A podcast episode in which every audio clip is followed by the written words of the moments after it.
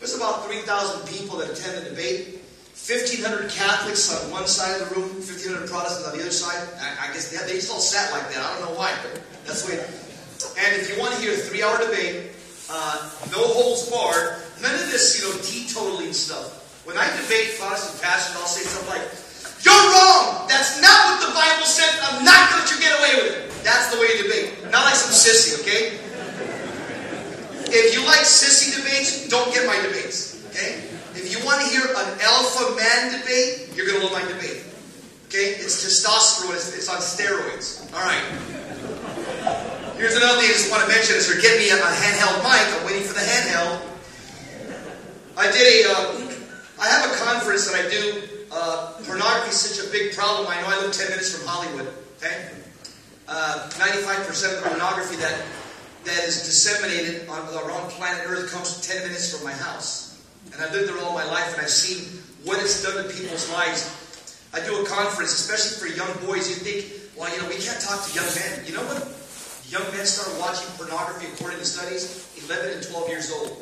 You better get something like this into the hands of young boys and tell them, warn them about the. I do. I spend four hours. I talk about what it does to your brain, what it does to your, your conscience, what it does to your behavior, how addictive it is. I use scripture to show what the church teaches, the catechism. And I also use principles from the saints on how to overcome addiction. One, St. Thomas More, for example, he says the way you overcome uh, vice, he says, whenever you get a bad thought, he says, immediately replace it with a good thought. Okay? You get a, an image of a, of a immodestly dressed woman, replace that image immediately with your grandmother or your mom. Okay? I'm serious, it works. You replace a bad thought with a good thought. I give you about 20 techniques of the saints on how to combat pornography using the principles of renewing your mind. And also for some of you who uh, want a good Catholic apologetics Bible study, I do a called Rapid Fire Apologetics. It's a, it's a three-hour. Uh, I take 80 questions that Protestants generally ask me on the radio. I just printed them out. You know, why do you Catholics believe in purgatory? I answer with the Bible and explain it. Why do you Catholics baptize infants? I answer with the Bible and explain it. So it's, it's basically three hours. I take all these emails of Protestants that ask me questions, thoughtful questions, and I answer it with Scripture. All right, let's begin. name of the Father, Son, and the Holy Spirit. Amen. The Lord, open up my lips so that my mouth may proclaim your praises. Lord, give me the tongue of an angel that I may speak the truth in love. I pray this in Jesus' mighty, holy, powerful, sweet, precious, majestic name. Through Mother Mary's intercession. Amen. Amen. In the name of the Father, Son, and of the Holy Spirit. Amen. How many of you have heard of that comedian George Lopez? I went to school. I'm, I'm, I'm embarrassed to tell you. I, I, did. I, I know George very good. He grew down the street from me. In fact, uh, we walked uh, high school together all four years, 9th, 10th. Well, he, he lived in the corner. We met every day on, on Laurel Canyon and, and Recon, and we walked into San Fernando High School, class of 79. George was a character. Even back in high school, he was always telling jokes. But he was kind of he was kind of strange in that he always carried a notepad with him. And every time he heard something funny, he would like take out his notepad and write it down. He said, "This guy's weird. How many Mexicans do that nice, you know?" And so, uh, the long and the short of it, uh, I was inspired by George Lopez to write a joke book. I got a Catholic joke book. You know why? I sent it to George. I said, dude, I've watched you a few times on HBO. You're going to hell, George. You've got to stop that. Okay? Here's a Catholic joke book. So he appreciated. He goes, you know what? I got your Catholic joke book. I may not use all of it on HBO. He goes, but you know what? I get your message. You know, you're trying to reach out to me. So, uh, a lot of our, a lot of men, especially a lot of young men, they know filthy jokes. How about teaching them good Catholic jokes? Here's one. Okay? Adam, firstborn of God the Father, tells God, Lord, I, I got a question for you. As Adam creates Eve out of the side of Adam, he goes, Father God, I got a question for you. The Lord says, Yeah, what is it, Adam? He says, Well, I got two questions actually. Why did you make Eve so beautiful? A. B. Why did you make Eve so stupid?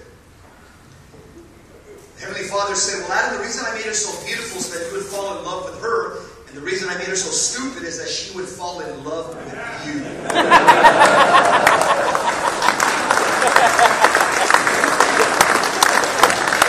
I'm waiting for my handheld mic.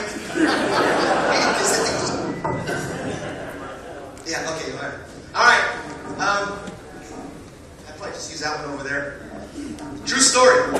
Fulton Sheen 1973 went over to UCLA and uh, he was giving a lecture to the student body. Now, this is true. And Fulton Sheen, uh, as he's giving his lecture, there was a heckler. Somebody back there that was yelling at, Fulton Sheen and trying to shout him down and heckling him. And the, the heckler was saying, Hey, Bishop Sheen, how can you believe that story in the Bible about Jonah in the belly of the whale? Nobody could live in the belly of a whale for three days. That's not true. That didn't happen. How can you believe the stories in the Bible? They're all myths. Fulton Sheen says, You know what? I don't know how it happened, but I'll tell you what, young man. When I get to heaven, I'll ask Jonah. Then the young heckler says, And what if Jonah's not in heaven? Then Fulton Sheen said, Then you can ask him.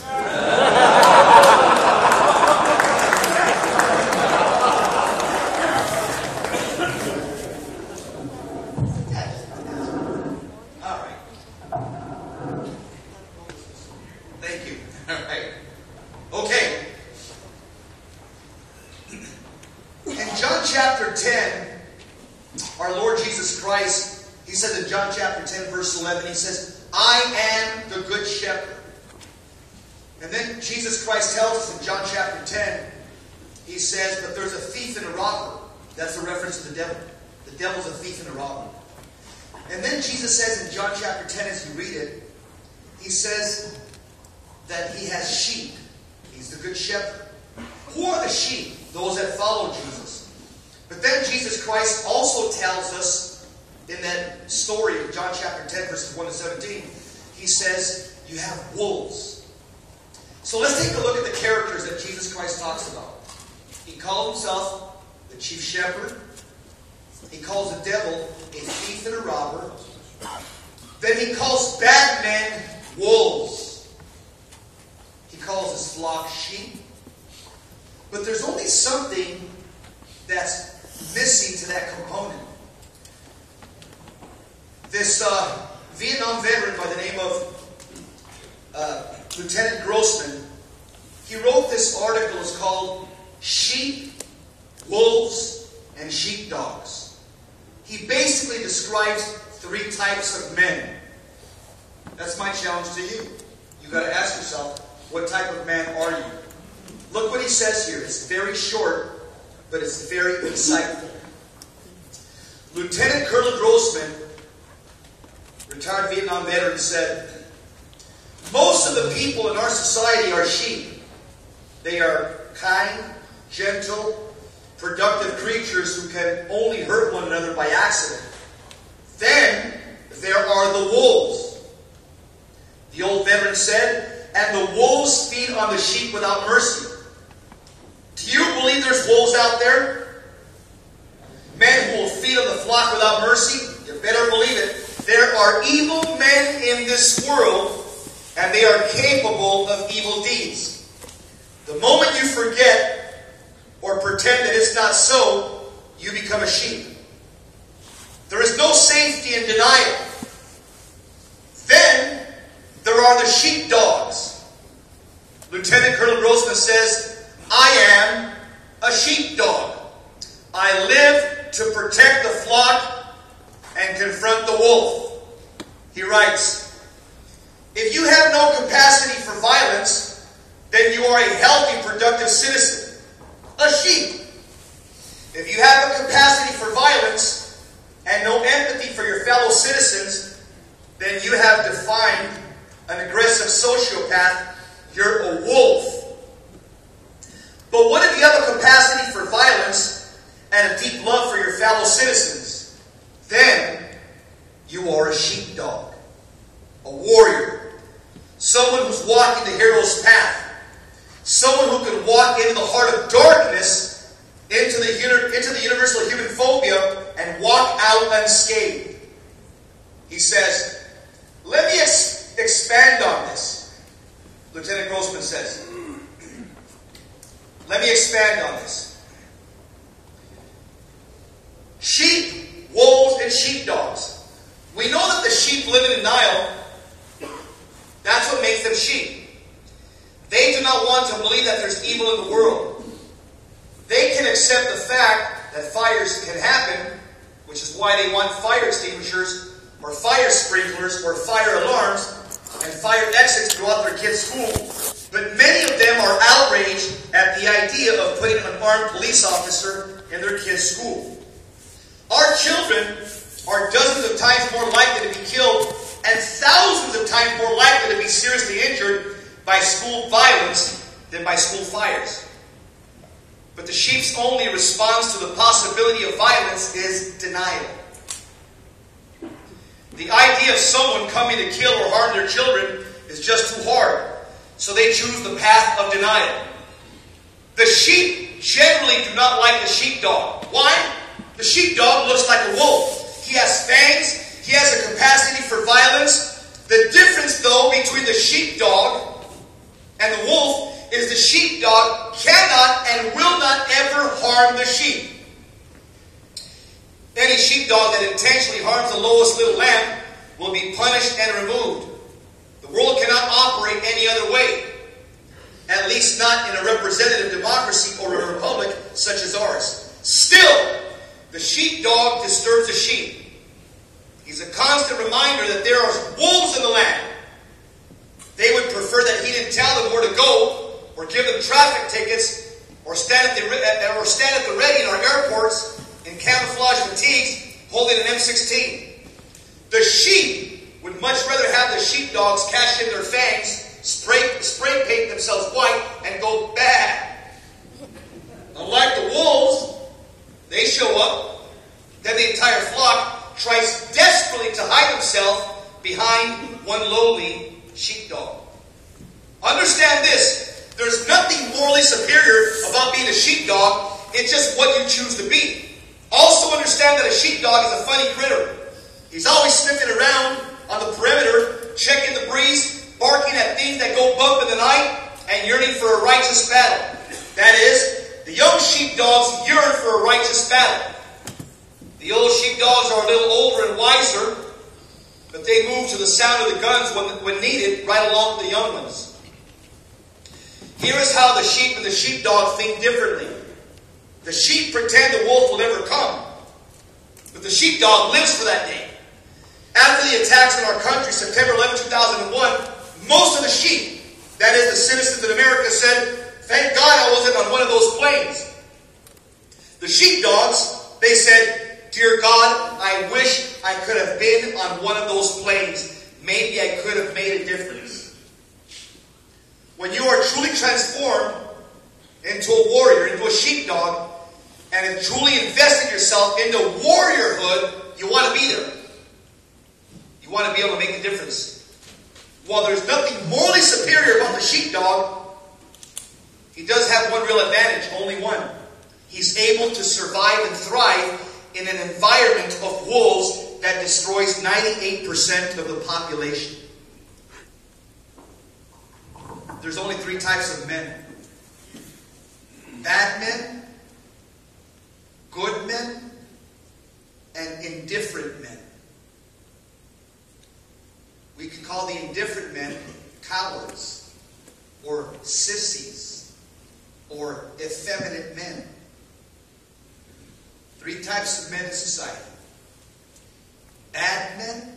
I can name you all kinds of bad men. Every terrorist out there. Every narco traffic thug from South America. Anybody who started an inner, inner city gang. 18th Street. You know, the Italian Mafia. The Mexican Mafia. The Aryan Brotherhood. The Hells Angels. Anybody who works for Planned Parenthood is a bad man. Is a wolf. Anybody who works for Penthouse, Playboy, Hustler is a wolf. There's a lot of bad men out there. Bad men, evil men. A lot of them work in Congress. A lot of them work in the White House. Bad men. Wolves.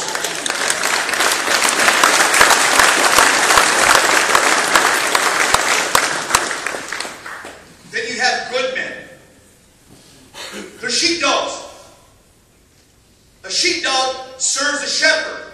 Jesus is our shepherd. John chapter 10, verse 11. What does Jesus need? What does a good shepherd need in his farm? Sheep dogs. A sheepdog is faithful to the shepherd, is faithful to the voice of the Lord. And a sheepdog is in service of Holy Mother the Church. The church is under attack. The church needs sheepdogs to protect the sheep. Women aren't called to protect the church. They have a different role. Children, young men, babies, they're growing up to one day replace the older people. But they need protection. They need guidance. They need leadership. By who? The sheepdogs. The Catholic men that no longer practice their faith and are checked out, they are cowards. It's called the sin of indifferentism, where everything else is more important but your Catholic faith. Let me tell you how important it is to help other men become sheepdogs. Bible says in Proverbs 27 17, iron sharpens iron. One man sharpens another. When I was working in the Los Angeles Sheriff's Department, and some new recruits came from the academy, and some of the recruits came to the station where I was working at, which was East Los Angeles. And I saw this one guy, this one rookie. He was huge. In fact, he was actually former Mr. California. He looked like an upside down pyramid. And so I knew, I said, okay, if I can evangelize that dude and make him a hardcore Catholic, he's going to team up with me and we're going to be like the Soul Patrol here. I said, man, we're going to be able to evangelize a lot of these other cops that have checked out, that are walking the coward's path. And so this guy, his, his rookie, his locker was behind mine, and I started asking him, hey dude, I said, uh, uh, did, didn't you go to Catholic school? Because I knew one of his cousins. Oh yeah, I went to such and such a Catholic school. I said, we're, so we're talking every day in the locker room as we're suiting up to hit the streets. I said, hey dude, you still go to Mass? Said, you know how important it is to go to Mass and get connected with your faith? I said, being a cop here in the streets? And he goes, yeah, I never thought about that. He goes, no, I haven't been to Mass for a couple of years. So little by little, he's warming up to me. Okay? Because I'm one of the veteran guys in the station. He's a rookie. And he wants to get along with the more veteran cops and stuff. So little by little, he's warming up to me. But all the guys were like, they were like blown away by him because he was huge. Former Mr. California. So he walked around and everybody respected him. He got out of a police car. He got respect immediately. And then he knew about me. I had a little reputation. I'm, uh, I'm the 10th time California Police Olympic boxing champion. Never lost the police Olympic competition. I'm a three-time World Police and Fireman boxing champion. Never lost around the world in police and fireman competition. I was knocking cops out in Russia, Germany, Africa. I was giving them the beat down!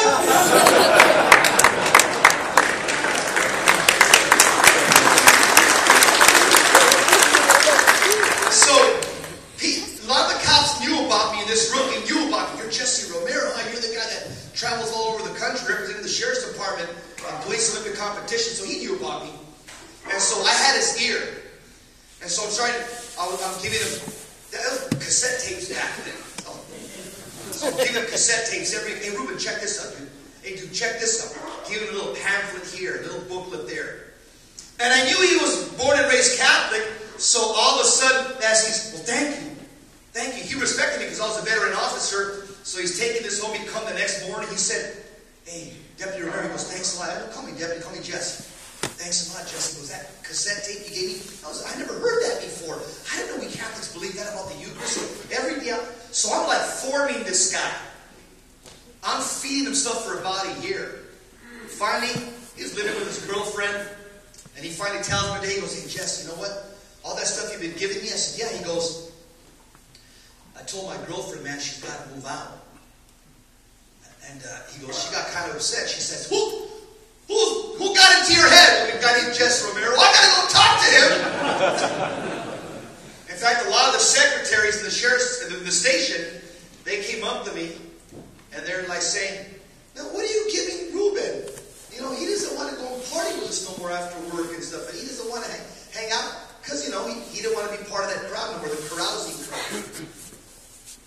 And uh, the captain called me in one day. He goes, "Hey, he goes, I don't know what you're doing to Ruben, but whatever you do, keep it up, man." He goes, "He goes, he just like uh, he just a new person. This rookie is just a new person. You just like had had a powerful impact on him." Well, he told me, "Hey, Jess," he goes, "You know that CD you gave me about Marian consecration? I did a 33 day Marian consecration." I said, "What?" He goes, "Hey, you know what I'm doing now?" He goes, "I'm starting to go to confession every month." Jess, you know that CD you gave me on the rosary? I'm praying the rosary every day. I mean, this guy, God's grace was downloaded into his soul. He got hit by Holy Spirit jumper cables. he became a radioactive Catholic. He became contagious with the love and fire of Jesus Christ. And so, we're working different parts of East LA. He's got a two-man car. He's now off the training. He's got a regular partner. I'm on the other side. And all of a sudden, you hear a call on the radio, 911 gunshots on Whittier and Kern. Drive-by shooting. It was a Friday night. It was like 6 o'clock. And uh, I hear, you know, Ruben grabs the, the, the radio. And he says, I'll be there in 30 seconds. So he's apparently just right around the neighborhood. So I'm like 10 minutes away. I'm saying, okay, I'm coming in from the south side. I'll be there so I'm, I'm, going into this shooting on a Friday night, which is typical in East LA. And so he gets there. Ruben gets there. He's with his partner. And now, remember, he's now a fired up Catholic. In fact, like about two weeks before that, I invited a bunch of cops to my house, and I would do this often. I had a Bible study about two weeks before that. I had a bunch of cops in my house, and I went through uh, what Jesus Christ talks about in baptism. I went through all the verses in baptism with a bunch of cops. I said, look what the Bible says right here, Mark 16, 16. If only those who are baptized and believe will be saved. Period. It's right there. 1 Peter 3.21. Baptism now saves you. And so I told the guys, I said, hey guys, I'm telling you, if you guys are ever in the streets, man, and you ever see a kid that gets shot when you pull up as a Catholic, man, ask the person, are you baptized? And do a field baptism right there. The Catechism says anybody can baptize in case of emergency. So I gave this Bible study to a bunch of cops in my house. Two weeks after that, Ruben, this ex-Mr. California, gets a 911 call. He's the first unit there. He pulls up. He sees a gang member on his back on Whittier and Kern. He took nine rounds in his stomach and torso, chest and stomach. He's on his back. This kid was wanted. We wanted, we, he, we wanted him like on three felony warrants. He was a bad kid. He was bad. He was a wolf. In fact, this guy was such a wolf. On his neck, he had a tattoo in block writing, half of his neck, and said, Evil. Wicked. And he would not answer anybody, cop, teacher, principal, unless you call him wicked and evil. He would not answer. It was big block writing around his neck. Wicked, evil. Okay? I arrested him when he was 14 for murder. He got out at 19. He shot somebody in middle school at the age of 14. He got out at 19 and he was at it again. Well, now he got shot. He took nine rounds in the stomach and torso. Reuben, this, this former lukewarm Catholic that was on his way to hell, was now a fired up Catholic. He was now, this guy was a total new creation, totally made over. He pulls up and he sees this kid. He's on his back and he's screaming. He's writhing in pain like an animal on the floor. And, and Reuben tells his partner, he says, hey, he says, go ahead and uh, put out a crime broadcast. Go find some witnesses and put on a crime broadcast. Get a helicopter out here get some more units. We need crowd control. Reuben pulls up to this kid. And at first, remember we all have a fallen nature? Okay? We have a fallen nature. Reuben looks at him, he goes, Oh, it's that kid Wicked that we put in jail six years ago for murder. Ah, he got shot. Good. Ah, good for him. He deserves it. This guy's bring so much havoc in East Los Angeles. Couldn't happen to a better kid. His lower nature said it. Then his higher faculties, his faith and his reason said, What am I saying? This guy's a this guy's a, a a child of God. He's dying. I got to do something about it. So Reuben, his higher faculties kick in, and he suppresses his lower nature, which is our fallen nature, which thinks all the time of, you know, our inclination to evil. So Reuben runs over there, and he grabs his kid, and he holds him in his arms. And the kid's yelling, Officer, officer, help me, I'm dying, I'm dying, help me, I'm dying, please help me. Every time he exhales, Blood is coming out of his chest like sprinklers. My buddy grabs him and holds him. And he starts, he puts a blanket in his chest to stop the blood. He puts two hands on his, uh, on his chest to stop the blood. And he looks at him and he says, Your name ain't Wicked. What's your name? He gave him his name. He goes, that's what God sees in you. Manuel, that's your name. Manuel, have you been baptized? Officer, I don't know. I don't know. I'm dying. Help me, officer. Help me. I'm dying. My partner grabs. There's a bunch of gang members around the street watching this, yelling and screaming. He tells one of the female gang members, Give me your bottle of water. Snatches it from her, pops it open. I baptize you in the name of the Father, and of the Son, and of the Holy Spirit. He says, Listen to me, boy. He said, You probably never heard this before by anybody, but I'm going to tell you something right now. Jesus loves you, and you're about to die right now. You need to ask forgiveness. We all do. But you especially, because you're right at death's door. Tells his kid. He holds him up on his lap. This kid is bleeding all over him. My partner, when I pulled up, he had blood from his neck down to his boots. His whole uniform was covered with this kid's blood. He held him in his arms like a father holds a baby, like Mary held Jesus. See, at first this cop looked at this bad guy as an enemy.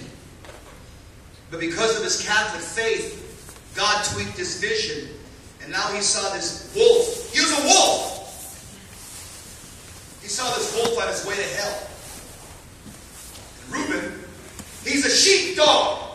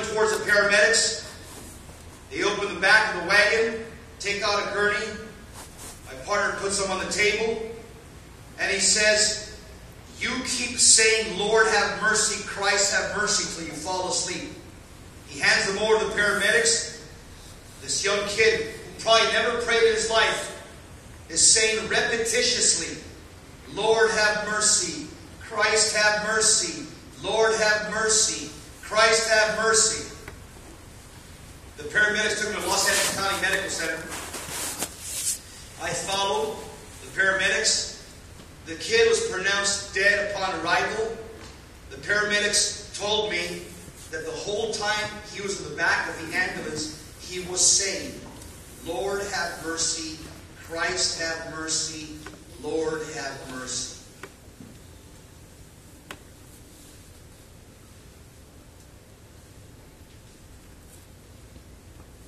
Had my buddy Reuben been a lukewarm Catholic, like most cops, that kid would not only have been dead like he is now, he'd be in hell. That's how important it is for us to know our faith and live our faith and share our faith. Because something like that could happen. And you may be the only Christian there that knows the truth and power of the gospel of Jesus Christ. Somebody may be on death's door.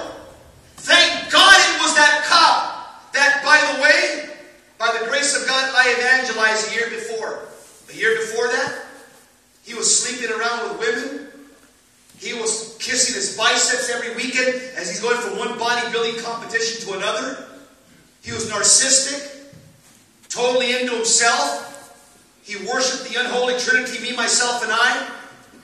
But an older cop, me, started giving him cassette tapes and pamphlets and badgering him. Dude, you got to go back to church.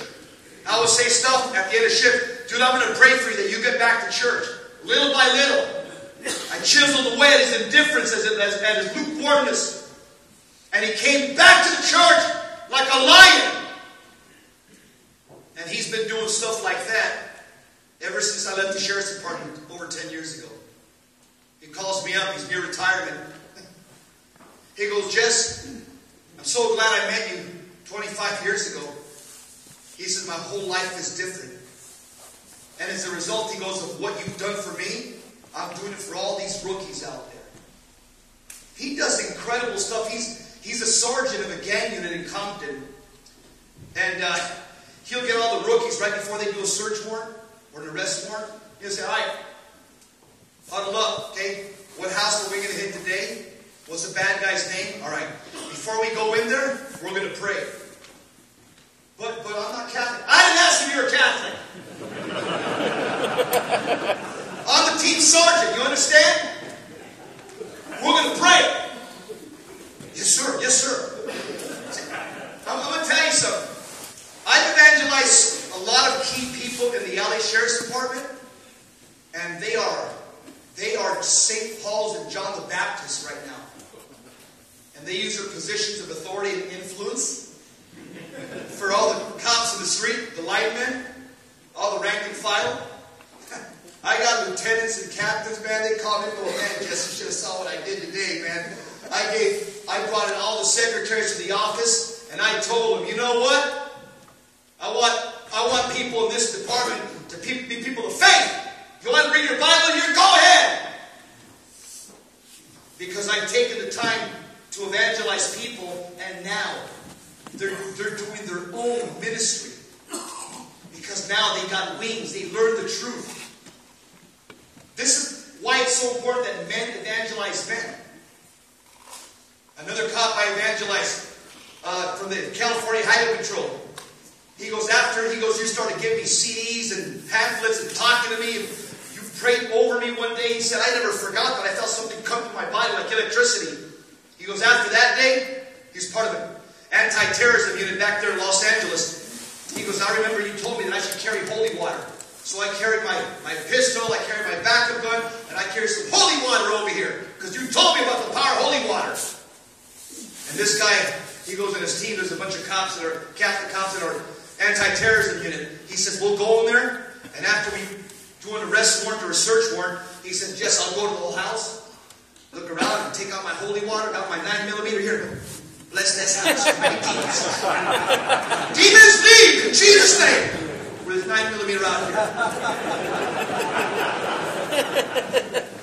now this one, see, this is what happens. This is the power of a man who falls in love with Jesus. They'll step out and they become sheepdogs. All these guys were sheep. They were sissies. They were cowardly, quiet, politically correct Catholics. But you know what? When you can bring another Catholic to an understanding of their faith, they become sheepdogs. And now they understand that I was born for this. I was born to serve Jesus. I was born to protect and to provide and lead people and to do the right thing. That story's in my book, by the way, the one I just shared right now. Here's another story I think you'll, you'll like this one. Guys really like this story. I've got 10 minutes. When I used to I used to work on Florence Avenue, and I, on the, on the weekdays, sometimes it was slow, especially in a cold night. It was slow. So what I always carried in my back pocket, I carried a Catholic Bible in my back pocket. Small little Catholic New Testament. And so on a slow night, I can tell you this, every guy I worked with, all of them were fallen away Catholics within about two months of being in a car with me. Are you kidding me? Going to Mass, confession, daily rosary, uh, brown scapular consecration, reading their Bible every day, holy hour once a week. Why? Because guys want to do the right thing. They just have to be affirmed by another guy. Dude, this is the right thing to do. We got to serve Jesus. We've got to serve until the rims rust. We got to serve until we drop dead. Guys want to hear that. They like that challenge.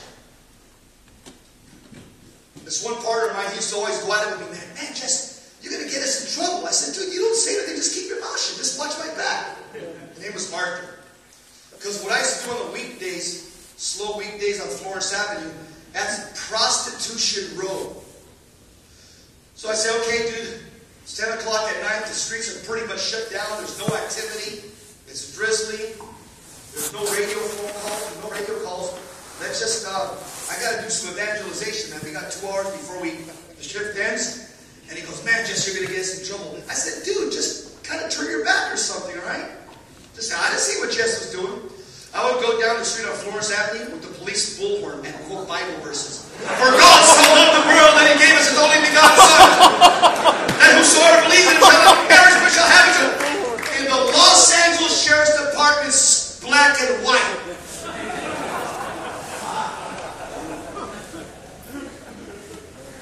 Was that illegal? Yes. Do I care? No. Did I care back then? No.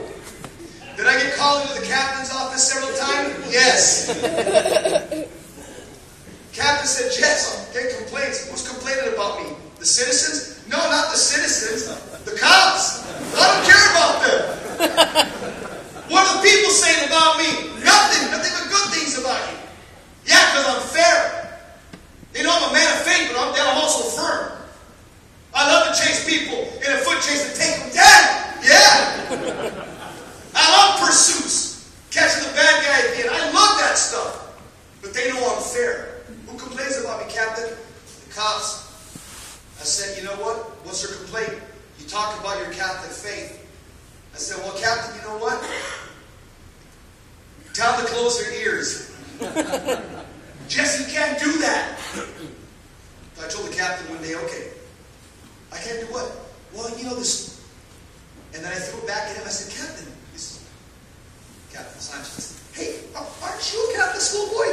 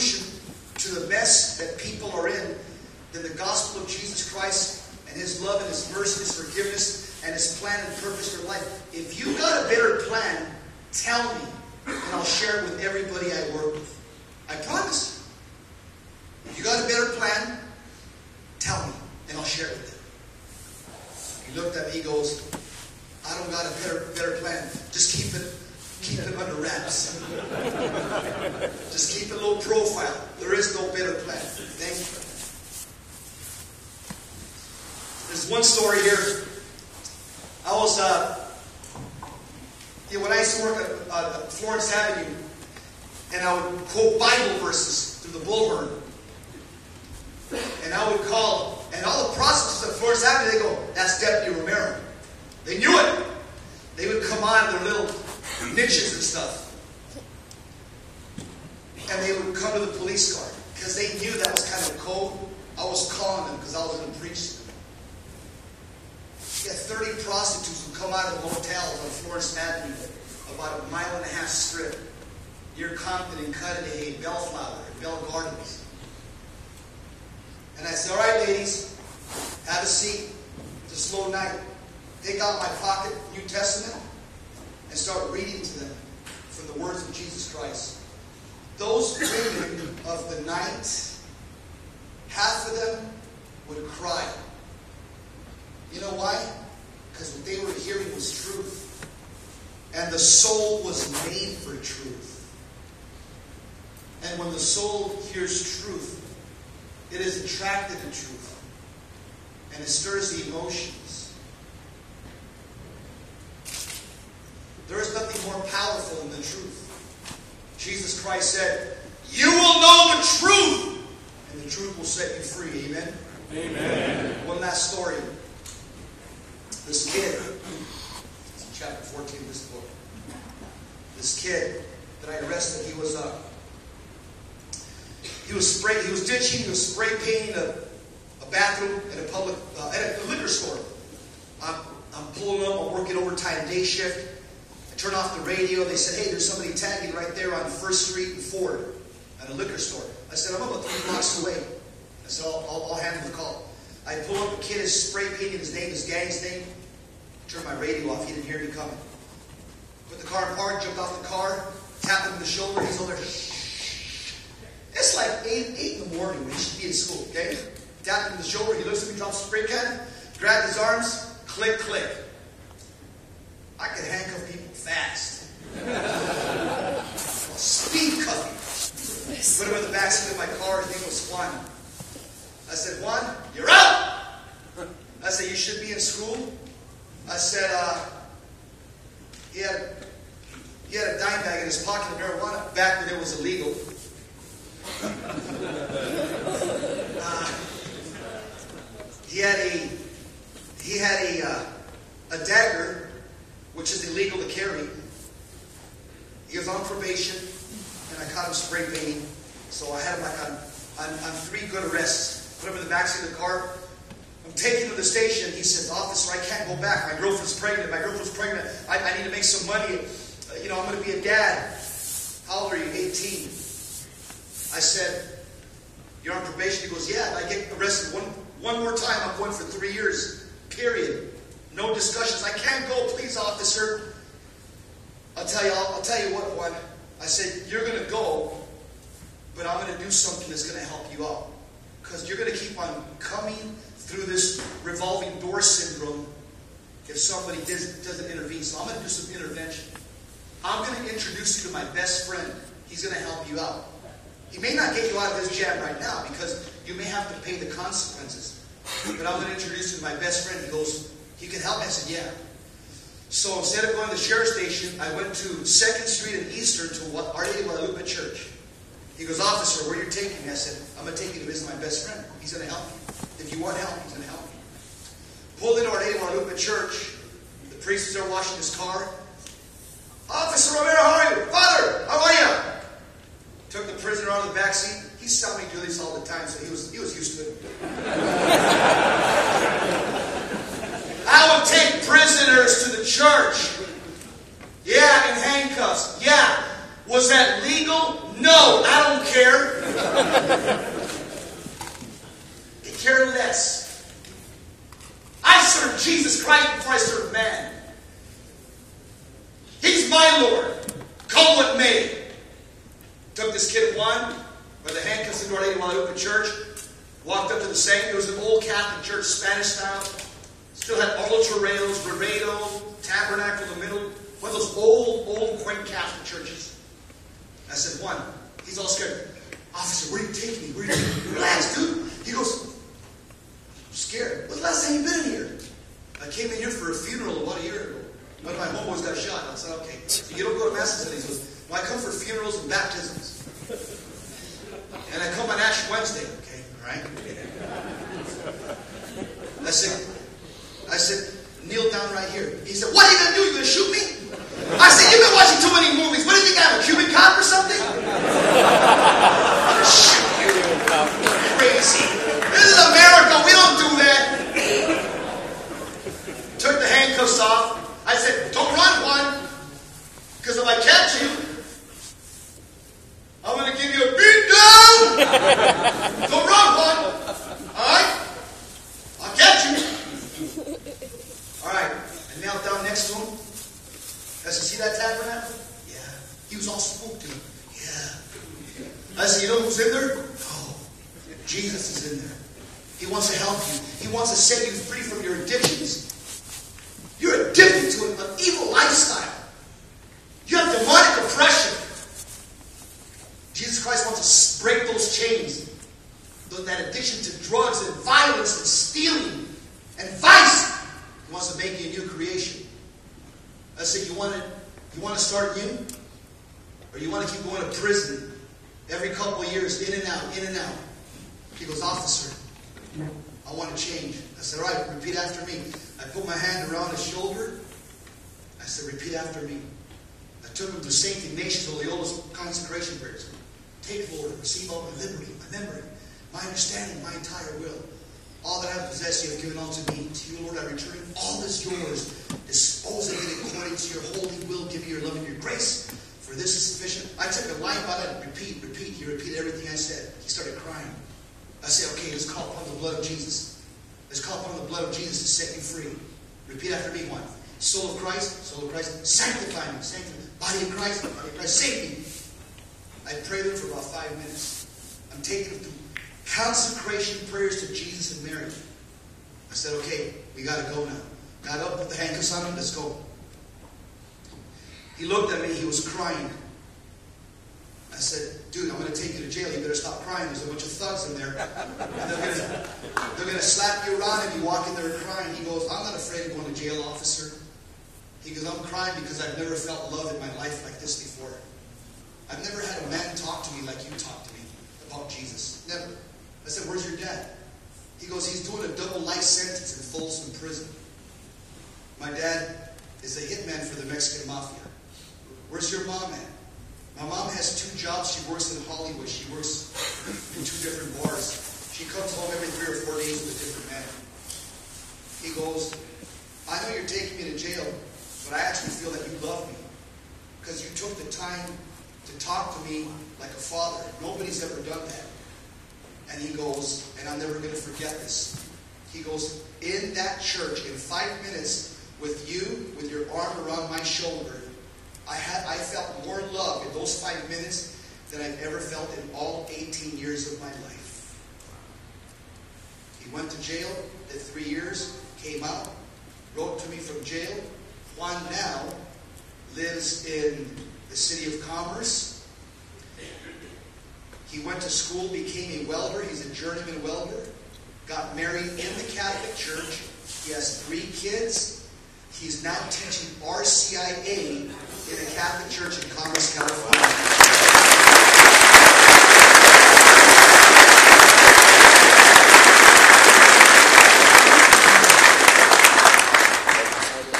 He said, if you didn't intervene in my life and take five minutes to introduce me to Jesus, I would have perpetuated the cycle of violence for the rest of my life. Let me close with just a thought. I want you guys all to be part of this. It's called the, the Fellowship of the Unashamed. This will be my closing prayer. As Catholic men, we got to realize that the church needs us when? Now. I close with this. It's page 14 of my book. I'm part of the fellowship of the unashamed. The die has been cast. I have stepped over the line. The decision has been made. I'm a disciple of Jesus Christ and I won't look back, let up, slow down, back away, or be still. My past is redeemed. My present makes sense. My future is secure. I'm finished with low living, sight walking, small planted, smooth knees, colorless dreams, tame visions, mundane talking, cheap living, is worth goals. I no longer need preeminence, lavish wealth, position, promotions, plaudits, or popularity. I don't have to be right or first or tops or recognized or praised or rewarded. I live by faith. I lean on Jesus. I walk by patience, live by prayer, and labor by the Holy Spirit's power. My face is set. My gate is fast. My goal is heaven. My road may be narrow, my way rough, my companions few, but my guide is Jesus, and He's reliable, and that makes my mission clear. I will not be bought, compromised, detoured, lured away, turned back, deluded, or delayed. I will not flinch in the face of sacrifice or hesitate in the presence of adversity. I will not negotiate at the table of the enemy, ponder at the pool of popularity, or meander the maze of mediocrity. I won't give up, shut up, or let up until I stayed up, stored up, prayed up, paid up, and preached up for the cause of Christ. I'm a Catholic man. I'm a disciple of Jesus Christ. I must give until I drop, preach until all I know, and work until he comes back. And when Jesus comes back for his own, he'll have no problems recognizing me because I'm part of the fellowship of the unashamed. In the name of the Father, and of the Son, and of the Holy Spirit, amen. I ask you, fellow sheepdog, to pray the Our Father with me, the greatest prayer ever written, because it came from the mouth of Jesus Christ. Our Father, who art in heaven, hallowed be thy name. Thy kingdom come, thy will be done, on earth as it is in heaven. Give us this day our daily bread, and forgive us our trespasses, as we forgive those who trespass against us. And lead us not into temptation, but deliver us from evil. St. Joseph, patron of the Universal Church, pray for us. St. Michael, defender in battle, pray for us. St. Peter the rock upon which Christ built his church, pray for us. St. Paul, protector of the faithful remnant, pray for us. St. Francis of Assisi, rebuilder of the church, pray for us. St. Anthony, hammer of heretics, pray for us. St. Pius V, restorer of the beauty of the sacred liturgy, pray for us. St. Pius X, foe of modernism, pray for us. All you holy angels and saints, pray for us. St. Catherine of Siena, pray for the Pope, pray for us. St. John Fisher, pray that the bishops may have courage, pray for us. St. Francis Xavier, pray that, pray that we have zeal for souls, pray for us. St. Charles Borromeo, pray for the seminaries, pray for us. St. Vincent de Paul, pray that seminarians may return to a life of prayer. Pray for us. St. Teresa, the child Jesus, pray that the religious may rediscover the vocation of love and sacrifice. Pray for us. St. Thomas More, pray that the laity may not succumb to the great apostasy. Pray for us. St. Francis de Sales, pray that the Catholic press may again become a vehicle of truth. St. John Bosco, pray that our children may be protected from immoral and heretical instruction. St. Paschal, pray that profound reverence for the most blessed sacrament may be restored. Pray for us. All you holy angels and saints of God, Pray for us. we cover ourselves with the precious blood of Jesus. In the name of the Father, Son, and of the Holy Spirit. Amen.